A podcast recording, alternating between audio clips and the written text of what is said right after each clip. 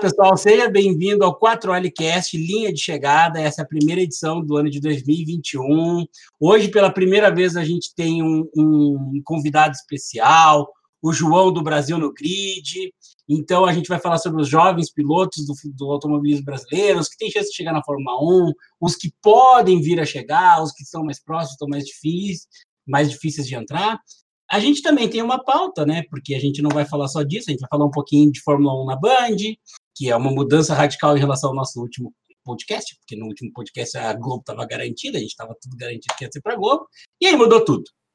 E depois nós vamos falar do acidente da Lowe's, que é uma breaking news é dessa semana, se não me engano, de, de, de sexta-feira, né? O acidente, e fazer as considerações finais. Então tá. Então, antes da gente é, falar mais, esse é o nosso segunda temporada. A gente teve algumas edições ano passado. Uh, estou eu, Alexandre Perim, Macaco Velho, veterano, e mais os jovens, Gustavo Rodrigues e Jonathan Laval. O Vitor Aparecido, que sempre participa, dessa vez não vai conseguir participar, a gente vai tentar ajeitar uma agenda para ficar mais fácil, mas a gente quer muito que tu volte, então, Vitor, tu tem que escutar esse podcast para poder saber que a gente te quer de volta. Então, a gente não vai te falar isso lá no grupo. Então, seja bem-vindo. Torcendo muito para sua volta e que tenha muito sucesso nessa nova empreitada que está desse ano.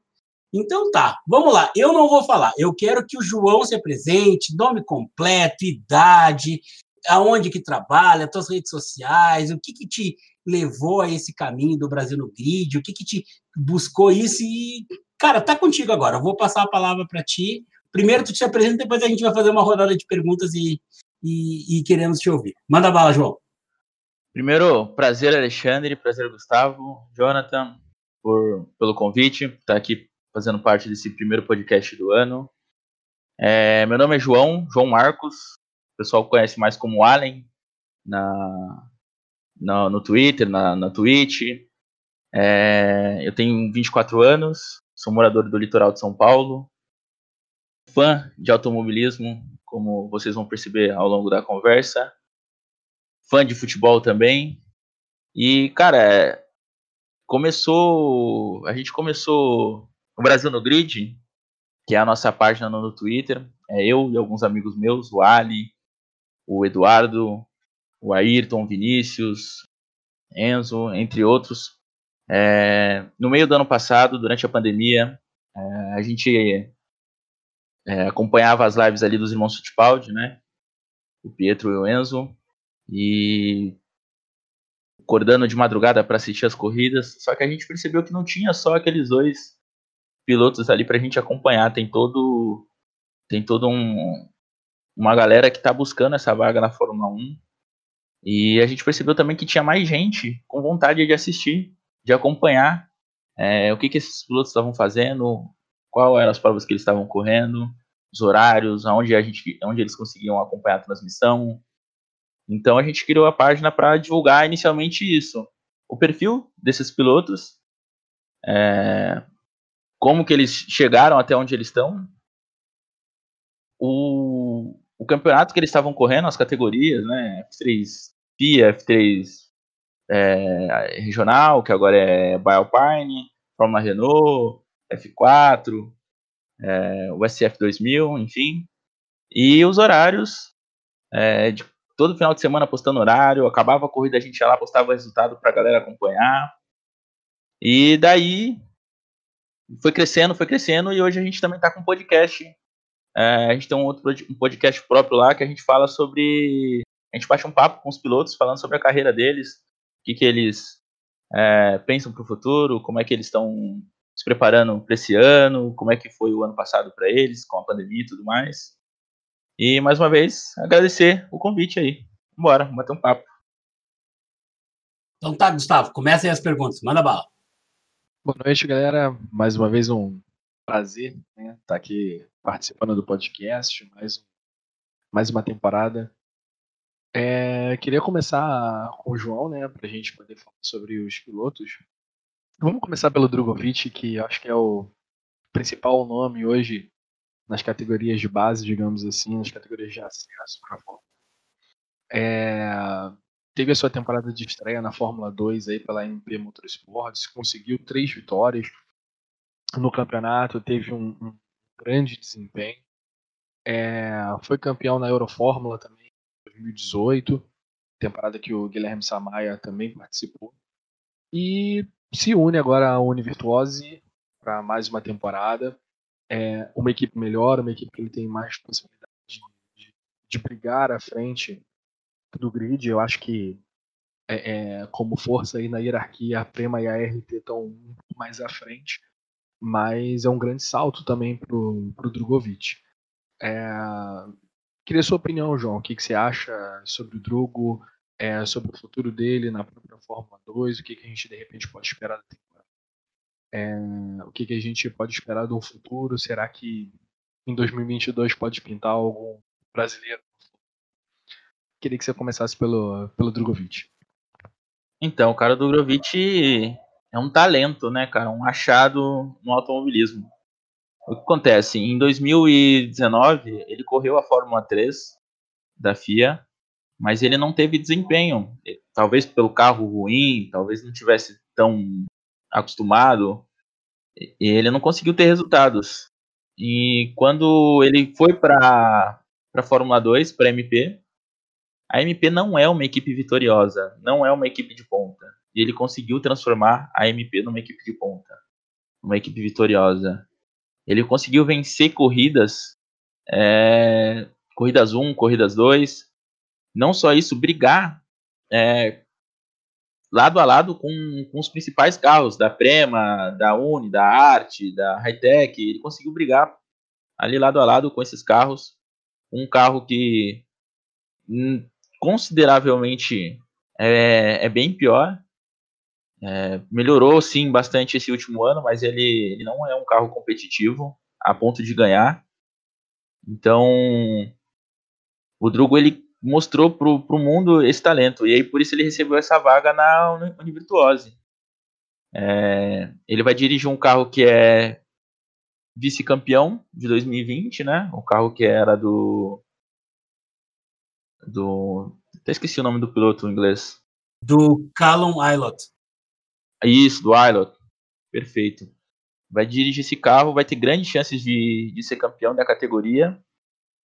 E para chegar na Fórmula 1, cara, vai ser um, um passo complicado, porque hoje em dia a gente tem as academias, né? E ele tá tentando fazer um caminho sem, sem as academias, né? Academia da Ferrari, Renault, Red Bull. Ele não é filiado a nenhuma academia. Então, vai ser bem complicado.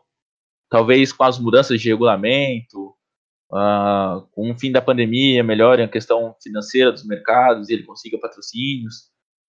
Vamos, vamos, vamos ver. É um, é um piloto a se observar. É, grandes expectativas para esse ano, para ele ser campeão. É, ano passado a gente viu o Aylot ganhando é, as primeiras corridas ali com, com o Schwartzman. É, então, acredito que nas primeiras corridas a gente já vai conseguir ver, é, ter um, um, prognóstico do que pode ser o resto do ano para ele.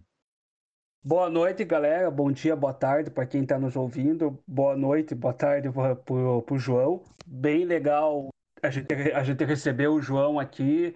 E eu estava dando uma olhada hoje lá na página no Brasil no Grid, muito bem feita mesmo, bem bacana. E a minha pergunta é sobre o, o brasileiro, o jovem piloto brasileiro de 17 anos, carioca, o Roberto Faria. Está correndo na Fórmula 3 asiática. Eu acho que ele estava na, na Fórmula 4 britânica e daí foi para a Fórmula 3 ano passado.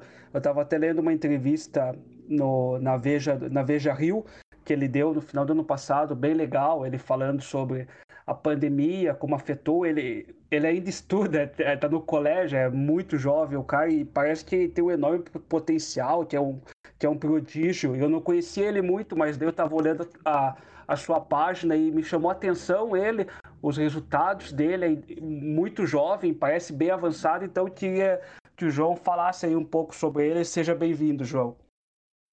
Obrigado, obrigado, Jonathan. Cara, o Roberto também é uma novidade, eu não conhecia. É, eu fui conhecer o Roberto em agosto do ano passado.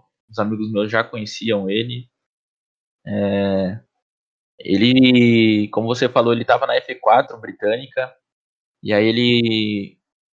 Na, a equipe dele, a Fortec, subiu ele de categoria para disputar a F3 é, britânica durante, durante uma etapa lá e ele acabou ficando com a vaga. É, a Fortec não é uma equipe muito forte, mas ele conseguiu melhorar os resultados dele ao longo da, da temporada. Tanto que na última corrida da temporada ele conseguiu um segundo lugar. É, por pouco ele não, não venceu a, a, a, etapa. E esse ano vai continuar na F4 britânica, na Fortec, né? E correu agora, tá, tá, tá nesse momento disputando a F3 asiática, né? É, vai ter a última etapa semana que vem da F3 asiática. Ele também vem melhorando o carro, desenvolvendo o carro na F3 asiática. É uma novidade para ele. É, em conversas particulares com ele, ele falou que tem um volante mais pesado, mais parecido com o da F3 regional, da, da, que agora é F3 by Renault, é, by Alpine, né? É, ele ele é um piloto muito jovem, como você falou, ele, ainda está estudando. A gente viu casos como, por exemplo, do Enzo, né, que ele estava no passado na Itália, mas estava fazendo uma classe é, da escola nos Estados Unidos online. Então esses pilotos eles acabam se dividindo muito para poder conseguir é, brigar pelo sonho deles. E agora em 2021 eu tô, eu tô bastante esperançoso que ele possa conseguir conquistar algumas vitórias. Isso vai ser importante para a carreira dele, para ele poder talvez evoluir de categoria. É, quem passou já também pela pela Fórmula pela Fórmula 3 britânica foi o, o Pietro, né? Há muito tempo atrás. É, correu naquelas pistas e Durante, durante esses finais de semana da Ásia, a gente vê ele é, melhorando questão de fazer um bom tempo no Qualify, né? Para poder largar bem. Ele está penando um pouco no pace. Ele falou recentemente que ele que o carro o carro ele perdia um pouco de ritmo durante, durante a corrida. E para quem assistiu, para quem acompanhou, viu que nas primeiras voltas ele estava aparelho com, com os primeiros carros, uns carros da ponta, como o do, o do Chover, que venceu a maioria das etapas, mas é, dos 10 minutos finais das provas, é, o carro ia perdendo potência, é, ficando um, um segundo e meio atrás por volta.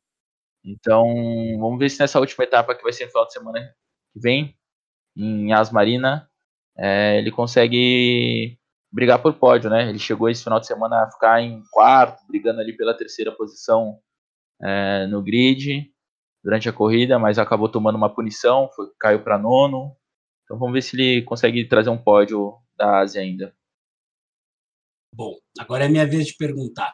Eu tenho várias perguntas, tá? Acho que não vai. vai pode, pode fazer, pode fazer. Mas, mas vamos lá. É, assim, uh, o, a gente já falou do Drogovic, a gente já tem uma expectativa bem boa, porque esse ano a gente, inclusive, vai poder ter mais facilidade, mas a gente fala depois de poder acompanhar as provas de F2 e F3, principalmente F3, que não tinha como ver ano passado.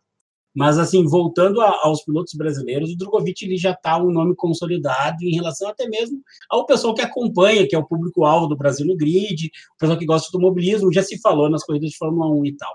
Mas, assim, eu particularmente, eu não vi nenhuma corrida, mas tudo que eu leio, dizem que um dos pilotos brasileiros mais talentosos é o Caio Collet que esse ano vai correr na F3, correto? Acho que na mesma equipe que o Drogovic era piloto, na MP Motorsports, mas é na F3 com certeza.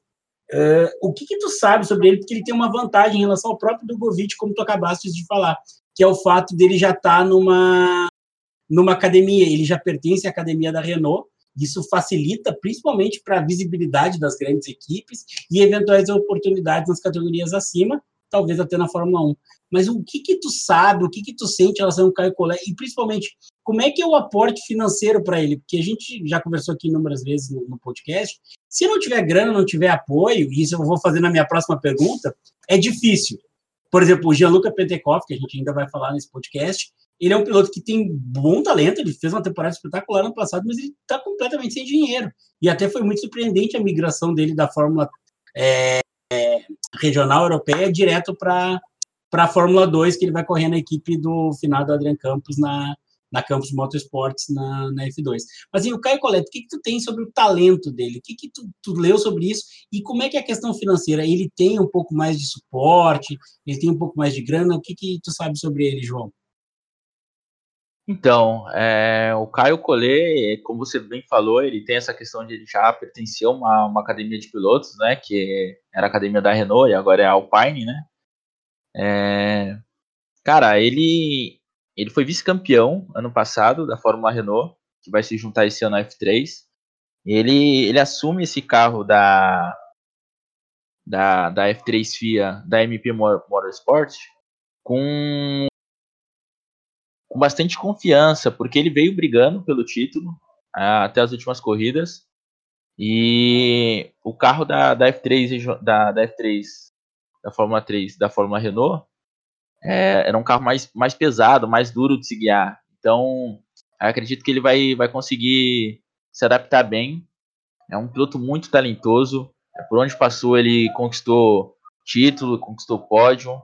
É, eu ainda tenho minhas dúvidas em relação à equipe. A, a MP ela, ela é uma boa equipe, mas ela não é uma equipe de ponta que briga. A gente viu ano passado é, a Prema praticamente dominando, é, com dois ou três pilotos, se eu não me engano, brigando pelo título até a última corrida. Então é bem difícil brigar com a Prema na Fórmula 3. É, vamos ver se ele consegue pelo menos é, trazer alguns pódios, isso já seria um, um baita resultado para o primeiro ano de Fórmula 3. É, quanto ao aporte financeiro, ele tem alguns patrocinadores que são patrocinadores do mercado europeu, né? Então isso facilita bastante. É, no caso, no caso do, do Enzo, por exemplo, que acabou de sair da, da Fórmula 3, os patrocinadores deles é do mercado latino, do mercado brasileiro, aqui da, da América do Sul. Então, como o mercado financeiro daqui está tá um pouco instável, está fraco, né, por conta da pandemia e tudo mais, já não é de, de hoje também, é, o Collet ele tem essa vantagem. Ele tem como, como apoiadora a Richard Miller, que é uma marca de relógio que está na maioria dos grandes pilotos, é, acompanha a, a Stuttgart Motorsport, que também é uma concessionária grande de Porsche. É, enfim, tem empresas de, de, de, energia, tem algumas empresas que, que, que, que apoiam ele, e eu acho que isso é muito por conta também da equipe da, da Renault, é, como é uma equipe muito tradicional, é, e ele já está há um tempo já é, lá, ele ele tem essa, essa como que eu posso dizer, é, a carreira bem gerida, né? Isso ajudou ele a ter bons apoiadores. Então eu acho que ele pode sim é, chegar talvez até com mais facilidade do que o, o Drugo na Fórmula 1, eventualmente um dia, mas vai depender da, dos resultados dele, né? O Drugo ele já, já se provou no ano passado um, um piloto que tem condições, mas o Collet ele é um piloto mais jovem, está chegando agora na Fórmula 3 regional. Vamos ver se ele vai conseguir desempenhar tão bem quanto ano passado, né? Então a minha segunda pergunta, o Perin até falou, é sobre o Gianluca Petekoff lá, que ele teve um 2020 incrível, né? Foi campeão da Fórmula Regional Europeia e tudo, e agora ele está na Fórmula 2. Teve até aquele, que o Perin até citou aquele drama dele pro financiamento para poder terminar o campeonato lá e ele conseguiu a vaga na Fórmula 2, ganhou acho que quatro corridas né, na Fórmula Regional Europeia, teve vários pódios. Queria saber qual que é a tua expectativa, João, sobre o Gianluca Petekoff na, na Fórmula 2 agora. Cara, a minha expectativa é que o carro da Campus Racing não estrague o talento dele. É... A Campus é uma equipe tradicional, mas ela não vem muito bem, né? É, a gente recentemente é, o Carlos o, o Carlos Campos lá Adrian Campos. Adrian Campos isso perdão ele faleceu né e o último um dos últimos desejos deles foi ver o o, o Petekoff na, na Fórmula 2 na equipe dele é, a gente viu outro brasileiro ano passado na Campos né que era o Samaya e os carros da Campos não estavam entregando resultado. É, a questão do talento dos pilotos também era questionável, mas os carros não estavam bem. É, vamos ver se esse ano melhora.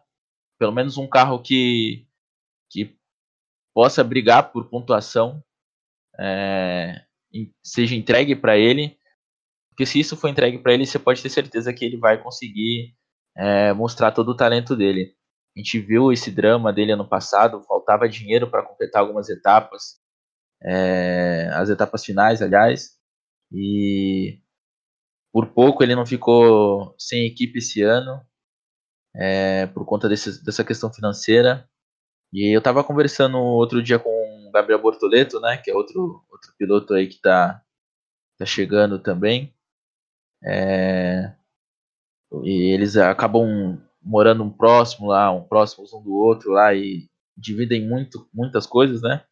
O Bortoleto falando que nas últimas, na, nas últimas etapas ali, o, o Petekoff muito preocupado com o futuro dele, com, com a, a chance dele perder o título é, se tornando real, porque ele via que se ele conseguisse conquistar o título, ele teria algum jeito, uma saída de, de, de em relação a, a, conseguir seguir né, nessa busca pelo sonho dele é, por conta da questão financeira. Então ele estava muito preocupado, vivendo dias tensos ali nos últimos, nas últimas etapas.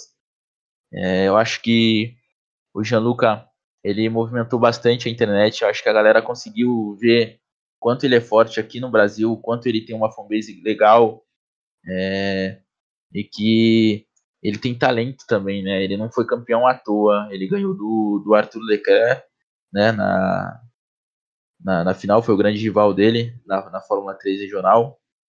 E eu acho que se derem um carro decente para ele, ele vai trazer bons resultados não acho que ele possa vencer corridas. Que eu, seria uma, uma mudança da água para o vinho, muito grande, né, da, da Campos. Mas ele vai conseguir bons resultados dentro da, da, das limitações da equipe e vai ter ano que vem, talvez em 2022, uma equipe melhor para ele. É, só para pegar o gancho, tá, João, sem, sem fazer a minha pergunta, não é a minha pergunta. Em relação a Campos, né, é, só para ampliar o debate, é, seria interessante que ele pelo menos tivesse algo mais ou menos parecido com o Jack Aitken no ano passado, né? Que a equipe não foi bem, o carro quebrava muito, o Samaia foi chegava a ser até vergonhoso na maior parte das corridas, porque ele era o primeiro a tomar volta, ele estava muito atrás, estava num ritmo de corrida, parecia realmente outra categoria. Mas o Aitken conseguiu dois pódios, ele fez um quarto lugar, ele chegou em sexto, sabe? Ele conseguiu ali chegar de vez em quando pontuar tanto foi direitinho que ele acabou tendo aquela oportunidade na Williams, né? E também não gostei, né? Foi direitinho nas duas, na, na, na, corrida que ele pôde correr lá, na, lá no Bahrein. Mas então, assim, é era só para complementar, assim, porque o Campos sempre foi um cara que gostou de pilotos brasileiros, Lucas de Graça já correu na equipe deles, tem alguns pilotos na Fórmula Europeia e tal em relação ao, ao Petenkoff, porque a Campos é uma equipe que não tem grana e eu acho que vai ser preocupante essa temporada com mudança de gestão, porque sai um cara que já tinha corrido na Fórmula 1, já é dono de equipe há mais de 15 anos, para uma surpresa, né? Quem que vai comandar a equipe? A equipe tá céfala nesse momento, né?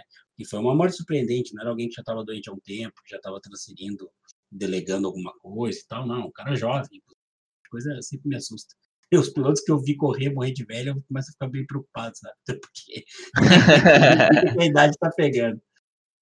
Uh, passa a palavra aí. Pode, pode seguir, Gustavo ou Jonathan. Isso. É, aproveitando aí o, o gancho de Campus Racing, Samaya, vamos falar um pouquinho sobre o, o Samaya. É, a gente chegou a comentar um pouco sobre sobre ele no, em alguns podcasts, né, rapidamente, no ano passado.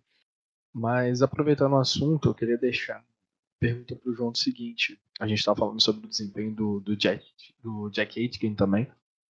É, até onde, de fato, o carro da Campus Racing ele é tão limitado?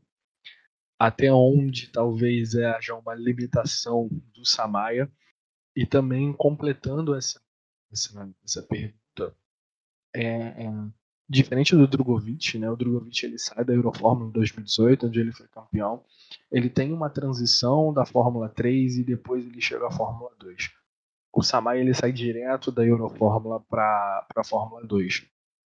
Pode afetar no desempenho em relação à adaptação, é, a questão da, da afinidade com dessa transição, experiência, mudança de categoria. É... E já não é um piloto tão novo, né? Ele vai completar 25 anos no, no final de, desse ano, de 2021. É... E o que, que, a gente pode esperar, da, não digo nem do, do futuro do, do ou outra categoria, mas provavelmente da carreira do Samai. É, o que, que a gente pode comentar, o que, que a gente pode imaginar para o futuro de carreira dele? Cara, é, em relação ao desempenho, eu acho que é, é 50% aí. Uma parte é da equipe e outra parte é do Samaya em relação aos resultados dele ano passado. Eu acredito que a Campus, é, como o Alexandre falou, tem esse problema financeiro, privilegiou o White por ser um piloto é, que tem um, um, lastro maior, tem um aporte financeiro melhor. É, e também acredito que o Samaya ele não conseguiu entregar aquilo que se esperava. É, eu acho que essa questão da adaptação pode ter contado sim. Ele não é um piloto genial, ele não brigaria é, por título se tivesse um carro muito melhor. Eu, eu acho que ele, ele brigaria ali pelo meio de tabela. É, não acho ele um, um, um, piloto genial. Eu acho que ele tem talento, mas não é não é uma coisa muito absurda. É, como você disse, ele tá um, já está numa idade já para para Fórmula 2, até mesmo para Fórmula 1. Hoje em dia, na Fórmula 1 chegam com 21, 22 anos no máximo, 23 ali é, estourando os pilotos na, na Fórmula 1. É, então, esse ano ele deve permanecer na F2. É, há, há, um rumor nos bastidores de que ele já está acertado com a, a Charles. É, eu não sei, não sei se isso vai ser, vai acabar se confirmando. É, provavelmente deve ser o último ano dele na F2 já. Vai ser uma passagem bem curta mesmo. É... Cara, é, muito difícil hoje você conseguir seguir no caminho dos Fórmulas. É, tava conversando com outro piloto da, da Stocklight recentemente. É, ele fala que é muito custoso, né? Muito difícil, ainda mais vendo a, como está o mercado financeiro, o quanto de, de dinheiro você precisa é, investir para conseguir se manter até conseguir ter algum retorno. É, eu acredito que o Samaya, ele no futuro, ele vai estar tá, é, fazendo essa transição para pro, os carros de Gran Turismo, que são mais baratos de se, de se pilotar, e na maioria das vezes você consegue ser um piloto contratado e não um piloto pagante, como é no caso dos Fórmulas. Então, a minha última pergunta aí para o João vai sobre a, a Fórmula 2 e a Fórmula 3, né? Que a gente vai falar daqui a pouco, que vai ter transmissão no Band Esportes agora. E na temporada passada a gente acompanhava no YouTube a Fórmula 2 e tudo mais, mas sem narração em português, sem comentários em português. E eu, pelo menos, via muitos brasileiros acompanhando, principalmente a Fórmula 2, mas alguns também a Fórmula 3. E eu queria saber se você acha qual vai ser a tua expectativa agora, com mais visibilidade da, da F2, da F3, ali com transmissão em português e tudo, se os jovens pilotos brasileiros vão ficar mais conhecidos aqui no, no Brasil, porque a, a gente, tem muita gente que não conhece ainda o, o Djokovic, o Petekoff, o Caio Collet. Se você acha que vai ser bom para eles terem mais essa visibilidade assim na, na transmissão, na televisão fechada agora no Brasil? Cara, com certeza. É... A gente é conhecido muito é como o país do futebol, né? Mas eu acho que a gente também é o país do automobilismo. A gente teve grandes pilotos na Fórmula 1. Temos é, 101 vitórias, né? Eu estava vendo uma entrevista ontem do Reginaldo Leme que ele fala que os brasileiros venceram 101 corridas dentro da Fórmula 1. Então a gente tem esse, essa, essa raiz no nosso sangue, esse, esse DNA de velocidade para quem gosta de Fórmula 1 ou já gostou, porque é, é um fato que a Fórmula 1 ela perdeu um pouco do, do charme dela nos últimos anos e talvez tenha esteja se recuperando agora. é, até mesmo para os brasileiros, né, que acabou, a gente acabou ficando sem piloto, a gente teve um hiato e aí, um hiato aí até agora sem pilotos de, do, do Brasil no, no grid. É, para quem gosta de Fórmula 1, a Fórmula 2 e a Fórmula 3 vai se tornar uma paixão nacional. É, são duas categorias muito disputadas. Você vê muitas ultrapassagens. É, não são provas únicas, né? Como sendo corridas 1 e 2. Estavam é, se estudando uma corrida 3 também recentemente. Não sei se isso vai acontecer. É, você vê mudanças o tempo todo no grid. É, chance para todo mundo ganhar. É um, talvez por ter essa questão de, de, de ser pilotos jovens, é, tem um frescor, uma, uma coisa diferente. É, é, muito bacana de você de você assistir, tem uma emoção diferente. É, são corridas assim que você olha, parece que você está assistindo uma final de campeonato no futebol. É, é, é uma coisa que a gente não, não, não tinha visto ainda na Fórmula 1 há um bom tempo que talvez desde, a, desde o Schumacher ter saído já não, não tinha essa, essa emoção. E a, e a Fórmula 2 e a Fórmula, a Fórmula 3 têm conseguido trazer isso. Vai ser bem bacana para os pilotos brasileiros é, ter esse, esse novo canal é, de divulgação para eles. É, ano passado a gente viu aí é, a Fórmula 2 pelo YouTube, pelo canal oficial da, da, da Fórmula 1. É, esse ano a gente vai ter a Fórmula 3 né, e a Fórmula 2 na Band Sports.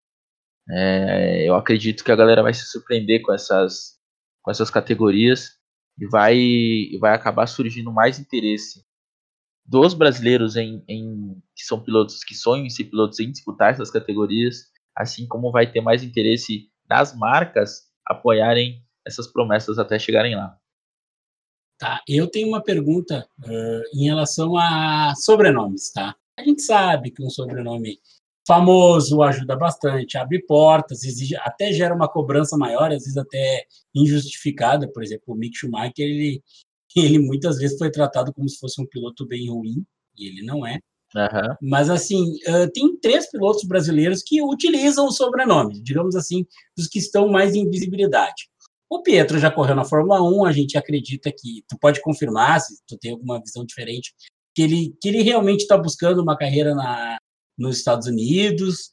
O, o, Enzo ele é um piloto muito jovem, bem mais jovem do que o, o, o Pietro, acho que uns quatro anos de diferença, né? Tem uns três, quatro anos de diferença. É, cinco anos, se não me engano. Então, e, e ele ainda tem bastante espaço, tanto para correr na, nas categorias de, de, de, base ainda na Europa, como, por exemplo, para poder voltar para os Estados Unidos. Eu acho que o Pietro vai para os Estados Unidos, mas eu gostaria da tua opinião sobre isso. Mas tem um nome que, que me surpreendeu no que aconteceu, que é o Dudu Barrichello.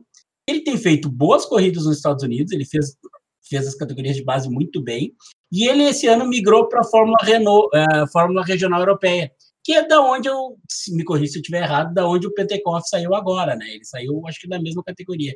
O Dudu tem 19 anos, ele tem um sobrenome importante, o pai dele foi um piloto muito bom, ele conseguiu bons patrocínios, o Dudu tem patrocínio de banco, tem patrocínio da Toyota, e, ele tem uma estrutura diferente disso. É, não é, a gente não tem ainda como cravar em relação ao talento, mas o Dudu, aí é uma pergunta para ti, João, ele já tem uma estrutura de um piloto que pode chegar na Fórmula 1, né? Porque ele tem a grana, ele tem o sobrenome e já tem mostrado bons resultados. Eu, eu queria que tu falasse desses três, assim, do que, que tu imagina da, da carreira desses três. Cara, vou começar pelo, pelo mais velho aí, o Pietro. É, já colocar o Enzo nisso aí também. É um sonho dos dois, do Pietro e do Enzo, lutarem a Fórmula 1 juntos. Não sei se dividindo a, a mesma equipe, mas com certeza o grid de largada. É, eles têm essa questão do sobrenome. É, o, o, Pietro foi o quarto Fittipaldi a, a, disputar a Fórmula 1. Então tem essa, essa questão do DNA no, e a primeira deles. vez que a, que a terceira geração também chega na categoria, né? Isso também não tinha acontecido. Isso, é, então, é a primeira vez. Então, é, é uma pena que ele não vá é, ele não tenha conseguido a titularidade ainda. Eu acho que ele é um piloto muito melhor do que do que, por exemplo, o russo que acabou de assumir, como ele era melhor do que os dois pilotos que estavam lá, não desrespeitando a história deles, o Grosjean e o Magnussen. Ele conseguiu, é, se você for analisar bem friamente, resultados é, muito bons perto é, é perto do que os companheiros estavam fazendo. Uhum. Os caras estavam lá 10 anos dirigindo aquele carro, ele ficou um ano sem dirigir, é, conseguiu fazer quase o mesmo tempo. questão física conta, ele foi chamado de última hora, apesar dele estar tá acompanhando a, a equipe, não é a mesma coisa do que você está dentro do carro. É, foi, foi, foi bacana de ver ele dirigindo o carro da Fórmula 1. Tem um brasileiro de novo no grid da Fórmula 1. É, eu acredito que esse ano ele vai disputar alguma categoria nos Estados Unidos, provavelmente a Indy, talvez a Indy Light. O Pietro, o Pietro vai para a Indy Pro, que acho que é Indy Light, né? Indy Pro, na equipe Andretti. Então, o Enzo vai para o Enzo vai para Andretti, Isso. a Indy Pro 2000. O Pietro ainda não não anunciou. O Pietro ainda não anunciou. Ele continua como reserva, piloto de teste da Haas. É, ele tem essa confiança do, do, do né? Gini, do Gini Haas, que é o dono da equipe, e do Steiner, que é o, o chefe da equipe. Que inclusive moram é, o, o Gunter, né? Ele mora no, na mesma cidade do que, do que o Pietro lá nos Estados Unidos, na Carolina do Norte. É, a ideia pelo que se fala, é que ele vá disputar a Indy e tente conciliar isso com o calendário da, da, da Fórmula 1 para caso haja é, a necessidade dele assumir alguma das vagas, ele possa estar à disposição. Até porque o, o risco é. é. grande tendo o Mazepin como piloto, né? Então, é, então, é justamente o que eu ia falar. O Mazepin, ele, ele, ele tem essa vaga, muito por questão financeira. Ele não é um mau piloto, não, mas não é. ele não é ele não é um gênio a ponto de, de chegar à Fórmula 1. É, mas ele tem essa questão financeira muito forte. É, só que ele, não sei, talvez pela idade ou se é questão de caráter mesmo, ele tem os deslizes deles lá. É, já entrou na Fórmula 1 com os dois pés na, no, no, peito, né? Uhum. Um, um, um, caso de assédio na Rússia. Uh, pediu desculpa, mas não é tão simples assim. E recentemente ele foi. Ele, ele, ele, tomou uma multa, se não me engano, semana passada na Inglaterra por. A, se não me engano, ultrapassar ou questão de velocidade, eu não lembro. Ele tomou uma multa de trânsito. Ele conseguiu tomar uma multa de trânsito. É, ele. E, e, o Enzo. O Enzo, cara, é, os dois pilotos, eles, eles, apesar de terem um sobrenome, eles não têm essa questão financeira, né? Uhum. É, e o Enzo, o Enzo, ele tem muito talento, ele é, ele é, mais talentoso do que o Pietro até. Eu acho que o, quando a gente faz um paralelo é, entre o Enzo e o Pietro, eu acho que o Pietro ele é, ele é um pouco mais parecido assim, o fazendo um paralelo com o futebol, quando a gente fala de Cristiano Ronaldo, a gente fala do cara que é, trabalha muito duro, né? Uhum. É, enquanto o Messi é um cara que tem um talento muito muito maior. Eu acho que o Pietro é esse cara do trabalho duro e o Enzo é o cara do talento. Não dizendo que o Enzo não, não, não treina, não se esforça. É claro que ah, se esforça. Tu tá falando de Nadal e Federer, né? Isso, isso, perfeitamente. sim, sim, sim. Entendi. É, mas, assim, ele, ele, tem muito talento, é jovem, ele vai fazer 20 anos esse ano. É, ele veio para a Indy Pro 2000 porque ele vai ter um, um aporte financeiro melhor aqui. É o tempo dele, tipo assim, tentar conseguir melhores patrocinadores, mais visibilidade, juntar uma grana melhor para voltar para a Fórmula 2, talvez em 2022. Entendi. Isso se ele não for um grande sucesso aqui, acabar pegando gosto, paixão e acabar ficando. É, até agora do que a gente né? viu. Né? Porque sobre pode acontecer. Sobrenomes é. e, e, a, e, a, e a Índia ela deu uma. Ela tá renovando, né? Porque não, aqueles pilotos veteranos como Elinho, Tony, já saíram. Sim, eles estão eles, é. eles saindo. O Tony ainda fica, viu? É.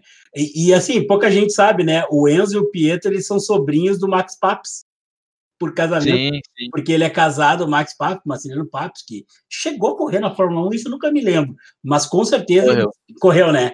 E ele correu. tem algumas histórias bacanas no automobilismo norte-americano, até uma corrida que, que ele ia ganhar e faltou gasolina na última curva, o Tony Canaan ganhou e quase que o Zanardi passou ele, em Michigan, se eu não me engano.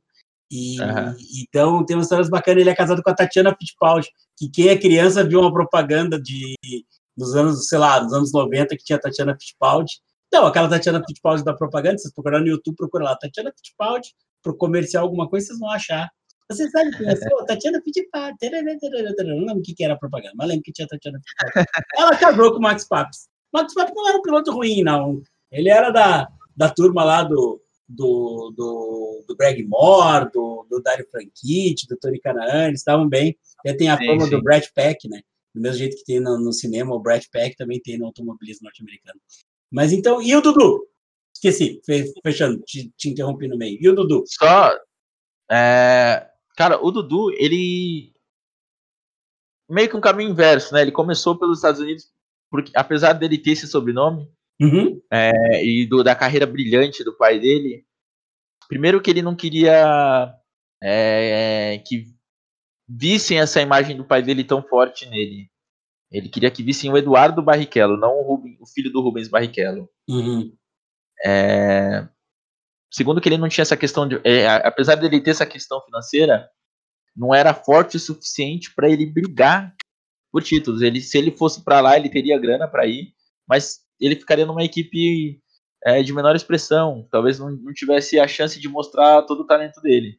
Então ele preferiu ficar nos Estados Unidos, é, foi vice-campeão da, US, da USF 2000 é, ano passado, conseguiu conquistar alguns títulos, tem um recorde da USF 2000 na Indy, é, na, na pista de Indianápolis.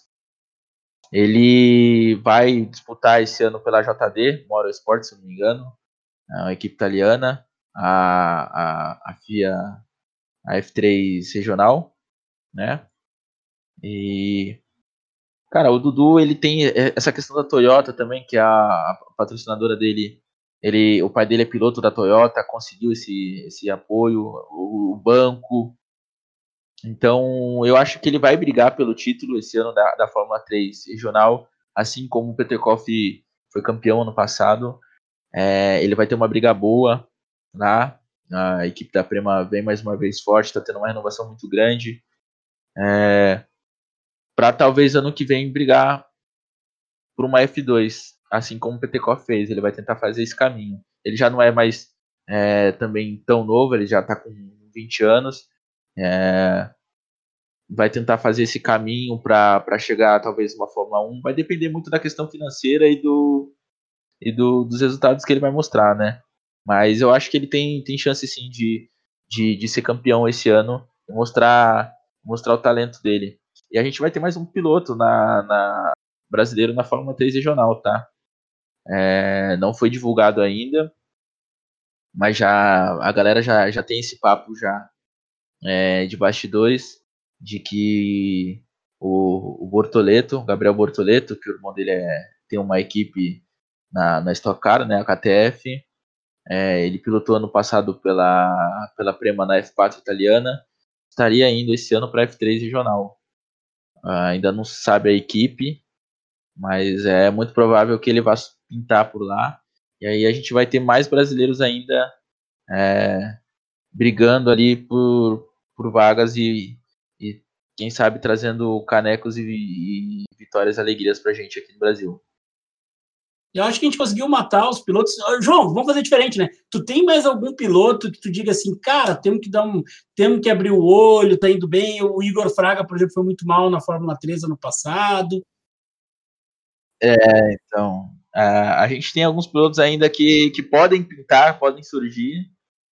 É, a gente não falou ainda. A gente tem. A gente falou do Pietro, que foi piloto de teste, tá?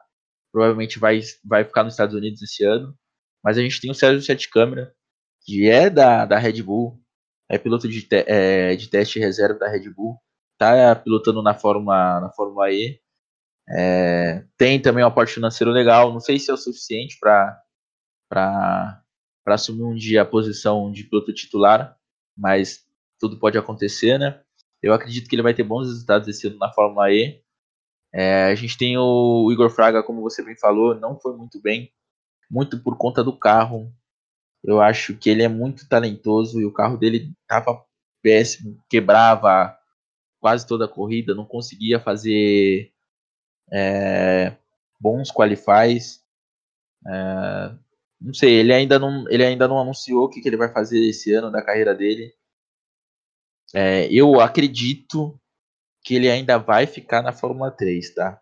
Primeiro que ele é da Red Bull, não, não confirmou a saída dele da Red Bull ainda, da academia da Red Bull. É, ele tem um bom patrocínio. É, vamos ver se se pinta essa vaga. Tem muitas vagas ainda em aberto né, da, da F3, da FIA. Pode ser que ele, que ele pinte por lá. E a gente tem o cara que era companheiro de equipe, de equipe não, de categoria do, do, do Dudu no ano passado, né? Que é o Kiko Porto. É um piloto muito jovem também, é, dividia, é, morou lá no, com, com, com, o Eduardo lá na, na Flórida. É, conseguiu alguns bons resultados no ano passado, vai continuar esse ano na USF. Vamos ver, a gente ainda tem, tem que observar. Então tá, eu acho que nessa parte foi bom, a gente se estendeu bem, mas a gente ideia era explorar o, o convidado. É a primeira vez que a gente convida, a gente está feliz que alguém está participando. Então vamos lá, né? Vamos, João, vamos seguir para a pauta. O nosso próximo assunto aqui na nossa pauta é algo que a gente falou em todos os podcasts, porque esse ano foi caótico em relação a isso. Direitos de transmissão da Fórmula 1, da categoria, na verdade, da Fórmula 1, da Fórmula 2, da Fórmula 3, do pacote Liberty Media no Brasil. E depois de idas e vindas, que chegou -se a falar em TV Cultura e a gente surtou aqui, e disse em SBT, disse, olha, só faltou a TV Volta na Brão porque todas as outras que foi esse ano. A Fórmula 1 foi confirmada, contrato assinado, tudo pago, chamada, profissionais, etc., na Bandeirantes. Depois de muitos anos, a Bandeirantes chegou a transmitir a Fórmula 1, se não me engano, em 81. Ela voltou, inclusive agora com Reginaldo Leme e Mariana Becker. O Reginaldo já estava desde o final do ano passado na, na Band, e agora a Mariana Becker entrou, e a Mariana Becker, inclusive o marido dela, Álvaro, e não lembro o sobrenome, ele foi um dos principais responsáveis por essa negociação de na Band. Então, quando a Mariana Becker foi, assim que a Fórmula 1 foi confirmada na Band, a Mariana foi para lá.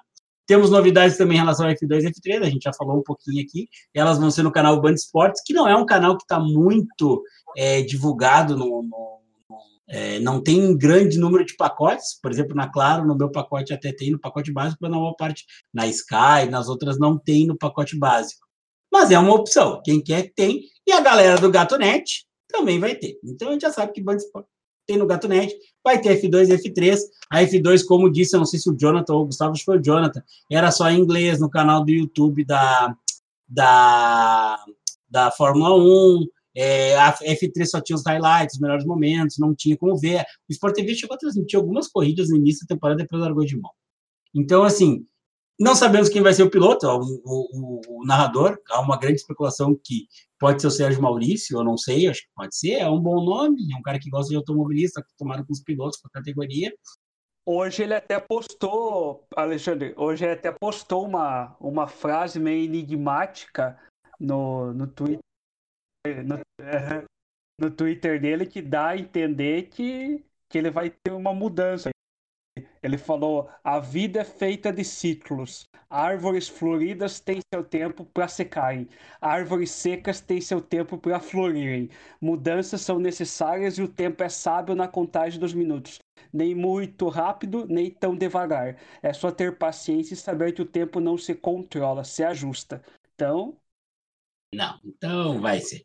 Então tá, João, fala aí para nós o que, que tu achou disso, o que, que te espera para essa temporada, os planos da Band, porque a Band está se tornando um canal forte em automobilismo, né? Porque eles já têm a Stock Car desde o ano passado, eles conseguiram os direitos, eles têm a Fórmula Indy há muito tempo, e agora eles têm a Fórmula 1. Então, fala aí, João, manda bala. Cara, eu fico bem feliz com essa notícia. É, a única coisa que me deixa triste em relação à, à Fórmula 1 sair da Globo é que a gente finalmente estava tendo as narrações do Everaldo Marques, que para mim todos é um... ficamos, todos é, choram. É, então, para mim é um, é um dos grandes narradores da, da, da TV brasileira, cara. O Everaldo ele é muito bom. Eu sempre gostei dele, eu sou eu sou fã de futebol americano também. Então, desde 2009, quando eu conheci o futebol americano, é, eu escutava as narrações dele. Eu sempre gostei muito. É uma pena, mas eu, de resto fico bem feliz. É, ano passado o Reginaldo ele já tinha é, ido para a Band para fazer a Stock Car é, e ele mesmo não sabia ainda se teria a Fórmula 1 esse ano é, na Band. Ele não ele não, não contava com isso. Ele foi exclusivamente para fazer a Stock foi pego um pouco de surpresa. É, a gente viu aí a Mariana Becker também já, já indo né, para a Band, fechou com a Band também, que é a repórter em loco né, da, da Fórmula 1. Ela já está desde. Nossa, ela tem acho que uns 15 ou 20 anos já de, de, de, de Fórmula 1. Tem a confiança das equipes, dos pilotos para fazer as entrevistas. E vai, a gente vai ter as opções agora né, da narração em português da Fórmula 2 e Fórmula 3. Vai ser uma oportunidade muito boa para os brasileiros conhecerem essas, essas categorias na, na, na Band Sports. E a Band cada vez mais voltando a ser aquela, aquela Band é, repleta de, de modalidades esportivas, né? Gente, o canal do esporte, que era o, o lema do... na época do Luciano do Vale. É, Bandeirantes, o canal do esporte. Vai voltar. Não pegaram isso, as caras de pau, vocês são tudo novinho, tá? Não, eu, eu, eu, não, eu não cheguei a pegar tudo isso, mas eu assisti, sempre assisti muito Band, tá louco. Cara, tu acordava domingo de manhã tava tendo sinuca. E eu tô falando sério. É, era bizarro. É, era, bizarro. era, legal, era legal, era legal. É... A Mariana Becker ficou 13 anos no automobilismo da Globo e 27 no total da Globo, mas 13 anos na Fórmula 1. Ela Só na Fórmula 1, é, então. E a gente, já tem, a gente já tem a Glenda também, que tá na Band já, já faz algum tempo que uhum. foi da, da Globo, acompanhou durante algum tempo a Fórmula 1 também. É, então acho que vai ser uma transmissão muito boa. Se se confirmar o, o narrador aí sendo o, o Maurício, vai ser bacana. É, como você falou, eles estão com a Índia há muito tempo. A Stock, cara, é, a Stock vai crescer muito aqui no Brasil. Ela já é grande, mas ela vai crescer muito. É, eu vi o pessoal falando. Ela era da Band, né? Ela era da Band nesses anos que eu tô falando, e as corridas da Stock eram de manhã. Eles normalmente combinavam para ou não ficar no horário da Fórmula 1, porque eram menos provas, então não era tão difícil. Sim. Mas principalmente intercalar. No dia que tinha corrida de Fórmula 1, não tinha Stock Car. E aí a Band tinha as corridas de manhã cedo, assim.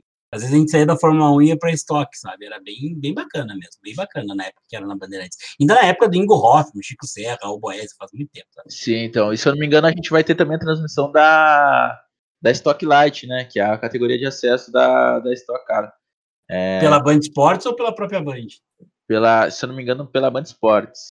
Mas é legal, né? Mas é legal. É, não, é bem bacana. Eu vou falar para você. Quem acha que é a categoria da, da Stock Light é uma categoria para iniciante, vai se surpreender com o nível. Os carros estão andando no mesmo tempo que os carros da Stock Car, tá? É, os caras estão lá, os pilotos são pilotos jovens, é, alguns com experiência em Fórmula, com experiências em, corridas fora do Brasil. São uma molecada jovem muito boa que está lá. É, vai ter uma premiação boa esse ano também para os pilotos, se eu não me engano, são é, 1,4 milhão para o campeão, uma coisa assim de reais. Vai ser uma, vai ser uma premiação muito, muito boa pro, pro, pro campeão da Stock Light. Então a gente vai ter muita categoria, muita corrida para acompanhar. A Band está fazendo um serviço é, excelente para o brasileiro continuar a Fórmula 1 aqui no Brasil. E cara, eu só tenho a desejar o melhor para para a Band para que a gente tenha boas transmissões. E a saída da, da Fórmula 1 para a Band foi, eu achei um negócio sensacional, porque na Band vai ser o principal produto. Não vai ter, não vai dividir espaço, por exemplo, com o Campeonato Brasileiro, é, da primeira divisão que tinha na Globo, então lá vai ser o cargo-chefe, né? Vai ser a menina dos olhos da Band, vai ser a Fórmula 1 eu acho que vai ser muito valorizado lá. E a equipe que eles estão montando, além da, da Mariana Better, tem equipe que já trabalha na da Band News FM, que é acho que o Dinei Edson, narrador, e tem a Juliana Serrazoli, que ela até participou, acho que no dia depois que foi anunciada, ela foi no, no Band Esportes, no primeiro tempo com Elia Júnior, falou lá uns cinco minutos e tal, achei legal isso, ela é uma ótima repórter. Ela mora em Londres, né? Ela mora, em Londres. Mora né? em Londres. Eu acho que ela até deve cobrir a Fórmula 2 e a Fórmula 3 e deixar a Mariana Becker na Fórmula 1 e a Juliana cobrir na rádio, na Band News, que vai continuar na rádio, né? Então, eles têm uma equipe boa. O Nelson Piquet provavelmente está muito feliz, né? De estar tá na Band, até vídeo ele fez, né? Não vai ter o Galvão narrando. Ai, Piquet é uma lenda. Se eu, se, eu, se eu, não me engano, o Felipe Jafone também deve, deve se tornar comentarista também. Da, e o Felipe Jafone seria muito sentido, né? Porque ele já, já foi funcionário da Band, né? Ele já participou um tempo na Band. Então, para ele é super tranquilo voltar para casa.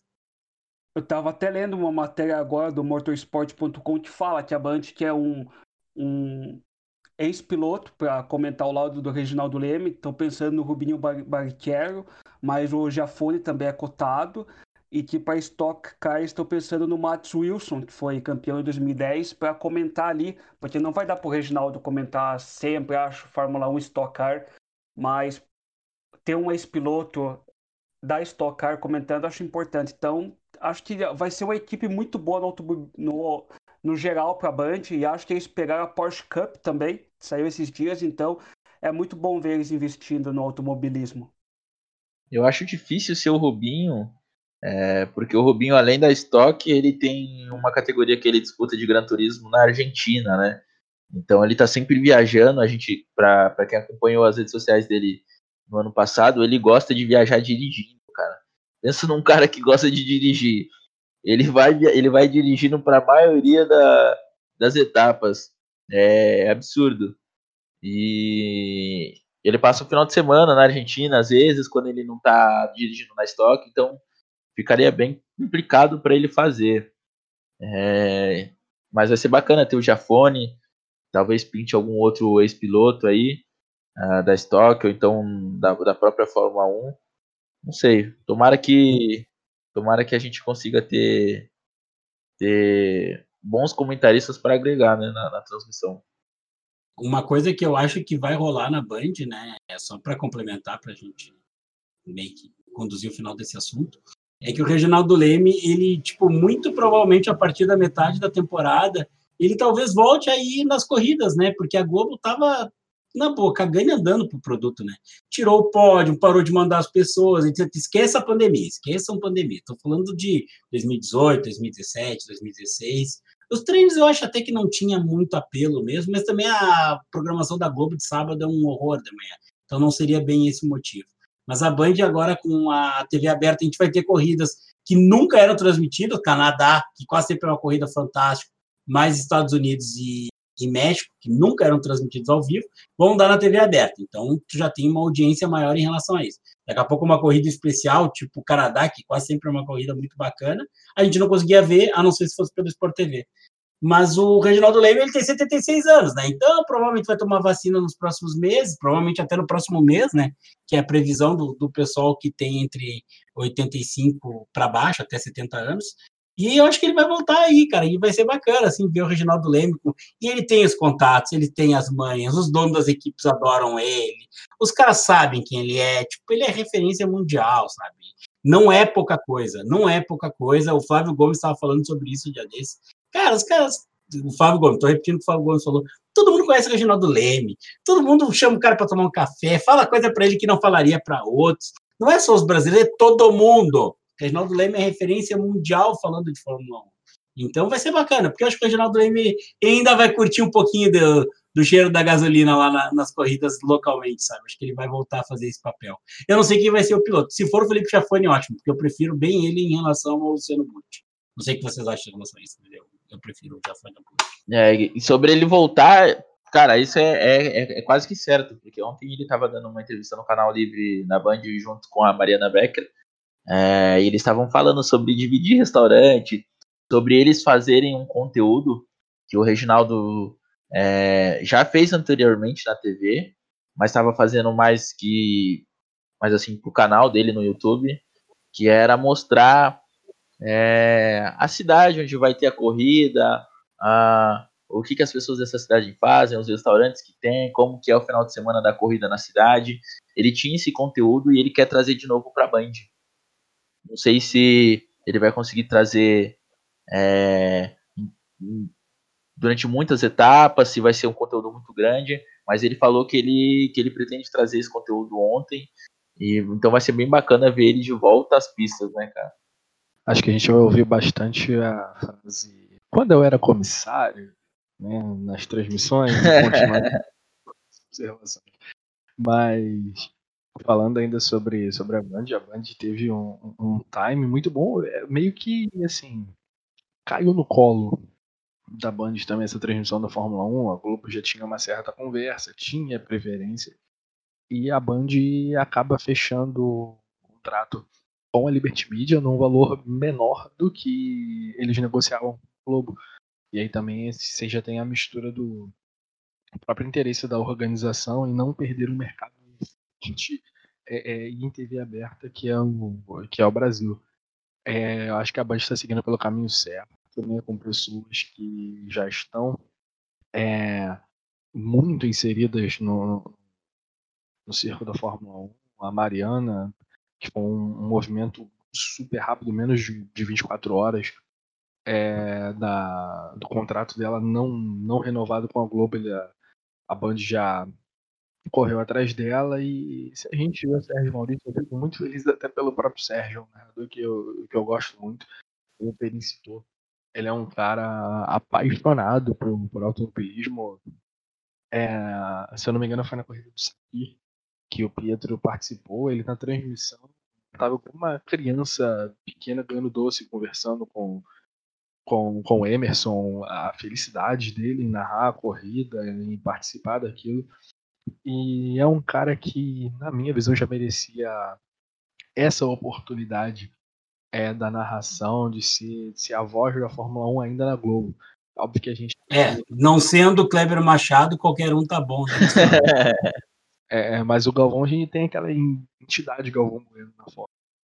É, por conta da pandemia, um cara que já chegou, que é um excelente narrador, que vai virar do Marques, e chega com aquele hype também, logo na Globo, acaba assumindo algumas transmissões, e o Sérgio Maurício ele fica um pouco mais de lado, que é um é, é, é, que tem mais tempo de casa, que conhece, que também ama o, o automobilismo e faz todas as transmissões do Sport TV e perde espaço, por exemplo, para o Kleber Machado.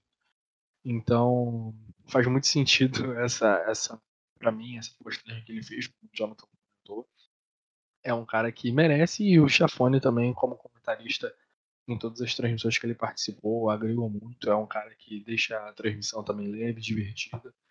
É, se realmente fechar essa equipe, vai ser uma equipe espetacular, não só para mas principalmente para estoque, onde, se eu não me o Jafone também já correu. É, o Sérgio também, ele acompanha, cobre é, é, é, a estoque seria é, é, sensacional para a Band, não olhando somente para a Fórmula 1, mas para todas as categorias que eles vão transmitir nesse ano de 2021. E, a, e, além disso tudo, a gente tem também a volta da aposentadoria né, do, do Massa para estoque. Então, são mais atrativos para estoque, mais atrativos para Fórmula 1. tem tudo para essa para esse ano de transmissão de automobilismo na, na Band isso é um grande sucesso.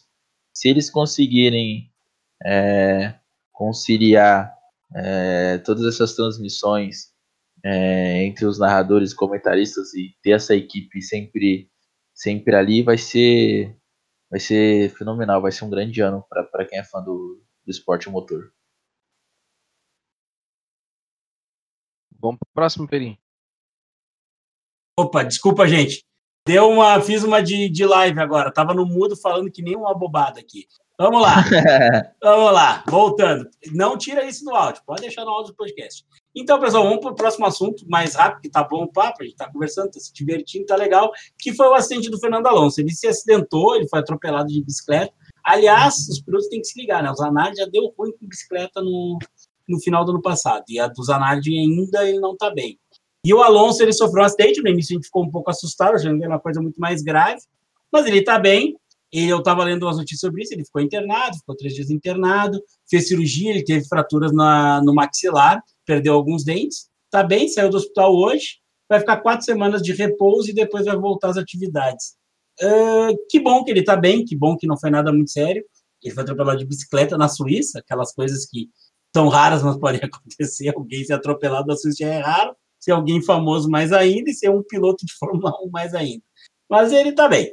Uh, o que, que vocês acham que isso possa impactar? Porque o Alonso, no final do ano passado, ele falou que ele estava sentindo muita questão física, que ele ia ter que trabalhar muita questão física para poder é, voltar a estar no nível. Porque tecnicamente a gente sabe que ele é brilhante e tal, mas a, a, questão física ia pegar. E ele vai ficar quatro semanas sem poder treinar. Fora as dores, fora a recuperação e tal. Então lá, João, o que, que tu acha aí? João é convidado hoje, tu é sempre o primeiro a ser perguntado, tá? O que, que tu acha sobre isso em relação ao Alonso? e ao início de temporada. A gente já sabe que ele não vai, não vai ser impactado das corridas, mas que ele vai ter o seu desenvolvimento físico atrasado em relação a isso.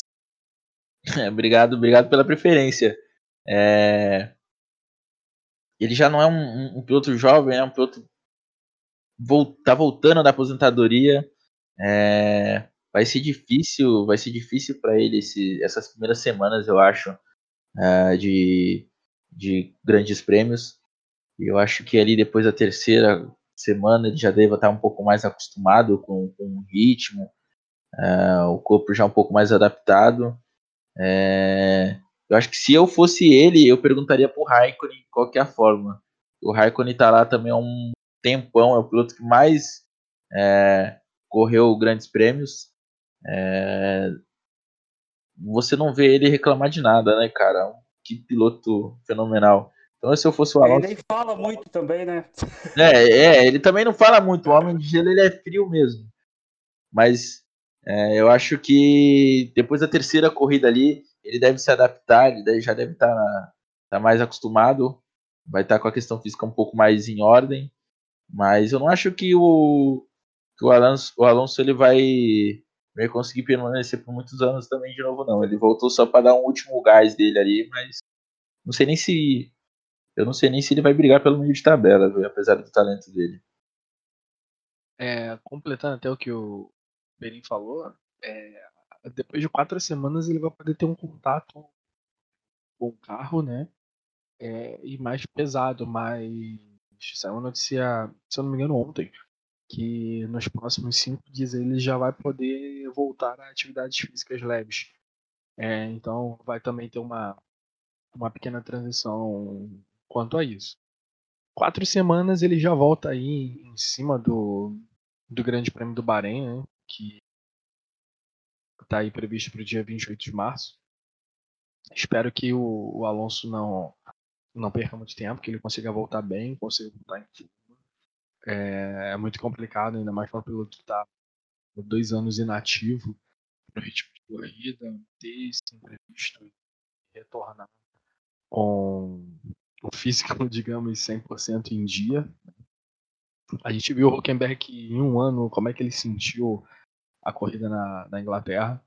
É, mas eu sou, como eu já falei, eu sou, sou fã, sou do fã clube de Fernando Alonso e vou torcer para um, um, excelente desempenho dele na, na temporada. Quando eu vi ali que foi a fratura da mandíbula do Alonso, eu já, já lembrei da, da minha cirurgia foi uma bucomaxilofacial, só que tipo a, a que eu fiz é de grande porte na odontologia e tudo mais, e o Alonso foi uma fratura, mas com certeza agora eu e o Alonso podemos falar que em uma coisa a gente é parecido, a gente deve ter, ter alguns metais no rosto agora, pelo menos nisso. É uma, recupera, é uma recuperação, acho difícil ali, porque por mais que tenha sido uma fratura, você tem que ficar comendo no início você come coisa mais líquida, pelo menos acho que um, dois dias, e daí você vai para uma alimentação pastosa ali na região, e tudo mais, fixar e tudo. Então, provavelmente essa semana, no hospital que ele ficou, acho que três dias internado, foi, deve ter sido um período complicado no hospital, mas agora já vai melhorando e vai poder voltar para as atividades físicas e tudo. Talvez ele emagreça um pouquinho só, mas acho que o caso dele ainda bem que não foi sério, poderia ser pior, perdeu uns dentes, mas compra outro ali.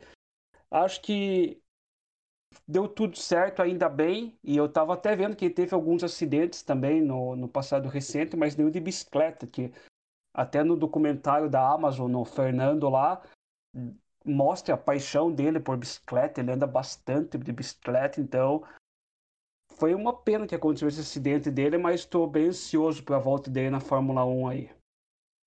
Assunto encerrado, Fernando Alonso. É, esperamos melhoras, Alonso, 39 anos, queremos você de volta. É, eu gostaria de fechar agora o nosso podcast, que a gente se estendeu bastante. Normalmente a gente faz uma hora, hoje deu um pouquinho mais. Eu tenho que agradecer imensamente a presença do João Marcos, o Allen, como ele prefere ser chamado, do Brasil no Grid. Brasil no Grid, sigam lá, Brasil no Grid, não tem erro, é Brasil com S e grid do jeito que se fala, não inventem moda. YouTube. Twitter, Instagram, é arroba Brasil no Grid, tudo junto, demudo no final, não tem como errar. Muito obrigado pelas tuas opiniões, por ter aceitado o nosso convite. Tu não sabe, mas a gente está um tempão pensando nesse assunto e a gente estava querendo achar a pessoa certa para conversar. Então foi um prazer ter estado aqui. Foi bem legal. Tu pediu gente está meio destreinado, porque a gente ficou acho que, um mês e meio sem gravar podcast. Eu, que sou. Normalmente eu mando melhor aqui, hoje estou meio atrasado e tal. Fiz umas juquices ali de, de deixar o telefone no mudo, de não ativar o Discord, aquela coisa de velho, né? Que velho é bom para poder dizer assim: ah, eu vi o Fulaninho correr, eu vi o Adrian Campos estragar 15 carros na temporada de 86 com a Minari Motori Moderno, que era uma porcaria de carro, acho que é um dos piores carros da história da Fórmula 1. Era um carro preto e amarelo, o companheiro dele era, acho que era o Luiz Perissala, que era um piloto melhorzinho, até não era tão ruim assim. Mas assim. Cara, é, nessa hora. Tu deve ter visto o André Moda. E, claro, não, André Moda já era quase adulto. Tô brincando, mas eu vi a André Moda assim. Eu tinha algo de figurinha dessa época, eu sou muito velho, os bichos já estão acostumados, eles não dão muita bola, mas tu é só para me exibir. Mas, João, muito obrigado pela tua presença. É, deixa de novo o recado das, das redes sociais, é, manda um recado para nós, e é isso, tá bom? É, mais uma vez agradecer então o convite aqui do 4Lcast, por participar do, do, podcast de vocês. Prazer enorme é, conhecer todos vocês, bater esse papo. Para quem quiser conhecer mais um pouquinho do meu trabalho, do trabalho do Brasil no Grid, é, Twitter, Instagram, YouTube, arroba Brasil no Grid, tudo junto. É, a gente também tem o nosso canal na Twitch, onde a gente transmite é, os nossos podcasts ao vivo, com chamada de vídeo com os pilotos, algumas é, personalidades do automobilismo. É, também é twitch.tv barra Brasil no Grid. Você vai encontrar no Spotify também o nosso, o nosso áudio do podcast. Então é só pesquisar aí. É, quiser também tirar alguma dúvida, manda mensagem lá na DM, nessas redes sociais. E a gente está aí para o que deve é. Prazer, viu? Primeiro do ano aqui, primeiro podcast. Agradecer a todo mundo que está nos ouvindo aí. Seja o primeiro de muitos, que vai ter muitas etapas, se tudo der certo aí. Esse ano da Fórmula 1, vai ter Indy, vai ter estoque. A NASCAR voltou esses dias, então vai ter muito automobilismo em 2021. E hoje faz aniversário nosso amigo Georgião Russell, Georgião da Massa, faz 23 anos hoje. Então, George Russell provavelmente está nos ouvindo. Parabéns pro George Russell. Aliás, George Russell que ganhou a corrida do, da etapa final da, da Fórmula Virtual, né? Da, da Interlagos, isso. Interlagos. E eu acho meio bizarro aquele jogo virtual ali, porque os carros passam no meio. Eu curti ainda muito, não. Mas assim. Porque, como, como eles tinham alguns convidados como jogador de futebol, essas coisas, eles colocaram o modo sem dano. E aí, no modo sem dano, quando o cara cai ou quando ele vira, ou tá dando volta em cima do piloto, é, tem um modo ghost, que é para ele não ter problema na hora de ultrapassar. É, porque todo mundo rodou na primeira curva, virou uma bagunça. O George Russell subiu de 14 para eu acho que quarto ou quinto nas primeiras. Não, ele, ele largou de. Se eu não me engano, sexto colocado, viu? Não, ele chegou a estar lá mais para baixo, tá? Eu acho que ele chegou. É? Assim, a corrida foi bem legal, eu tava vendo a corrida, mas eu acho meio bizarro, agora eu entendi a questão do modo Ghost. Mas então, assim, gente, chega de falar, desculpa, Jonathan. Pai, eu sou o bocão. Vai lá, manda bala, Jonathan. Não, é só isso mesmo. Agora é o Gustavo aí para se despedir aí. Gustavo que foi nosso intermediário ali para falar com o João, né? Conseguiu essa entrevista bem legal que foi. Isso aí é, como eu disse mais uma vez, feliz de estar participando. Também mais uma vez agradecer ao João a sua disponibilidade de estar aqui. É um meio também, como a gente estava conversando aqui um pouco antes de iniciar a gravação, de valorizar o trabalho é, de pessoas que acompanham e divulgam o automobilismo não só brasileiro, mas como, como um todo, mas principalmente o brasileiro no caso deles, cobrindo jovens pilotos, dando uma atenção maior que a gente talvez não encontre com tanta, com tanta facilidade é, hoje em dia. Teremos agora transmissões que, que vão fazer com que as categorias inferiores tenham alcance menor, melhor, perdão. É, e para completar, não sei se os demais prepararam, mas seguindo a linha e continuando trazendo essas dicas no final do podcast, eu quero trazer uma dica do filme Heroes. É, é um filme que é um lançamento da, da Motorsports Network que vai reunir vários pilotos da, da, das 24 horas de Le Mans, né? Pilotos como Mika Hakkinen, o Felipe Massa, o Tom Christensen, que venceu nove vezes Le Mans, a Michelle Mouton, que foi a única mulher que venceu um título de, de rally mundial. E também fala sobre a carreira do, do, do, do Michael Schumacher, como foi o convívio de alguns desses pilotos ao longo da carreira. É, é uma espécie de filme documentário, digamos assim. É bem legal, bem bacana, então eu deixo como, como dica para vocês assistirem. Então tá. É, eu, Alexandre Perim, peço desculpas por ter atropelado a galera, tô sem ritmo. É, é idade, tô tucanado com outras coisas, acabei vindo de trabalho direto. Então hoje eu peço desculpas, bom dia, boa tarde, boa noite a todos os, os ouvintes do 4Lcast. Muito obrigado novamente, João, do Brasil no Grid, pela sua presença. É, se vocês gostarem do conteúdo, curtam, compartilhem, mandem para os amigos. A ideia é, é, a gente divulgar esse conhecimento, divulgar essas ideias e se divertir um pouco mais. Fala, Jonathan. Não, não, não, não falei nada. É que tá, tá, tá falhando, eu tô com um problema ah, de DNS aqui. Ah, entendi. Eu tô, tá ruim o negócio aqui, tá bem ruim o negócio aqui. Então, assim, gente, fala, fala. Vou aproveitar para deixar o recado. É, aproveitando essa, essa leva de, de nos acompanhar, é, nosso podcast está disponível em diversas plataformas, diversas plataformas, perdão, Está é, disponível no Anchor, está disponível no Google Podcasts, no Apple Podcasts, é, no Spotify, no Deezer. Então, é, segue, deixa a notificação ativada para o episódio você acompanhar, compartilhar com os amigos, com a galera que é fã de, de automobilismo assim como, como a gente. E vamos, vamos espalhar o, o automobilismo ao longo do, do, do Brasil e do mundo. Então tá, gente, muito obrigado. Uh, era isso. Boa noite, bom dia, boa tarde. Tchau para todos, tudo de bom. Se cuidem, que esse ano vai ser longo. 2021 vai ter muito automobilismo aqui no 4Lcast Linha de Chegada. Valeu, obrigado e tchau, tchau!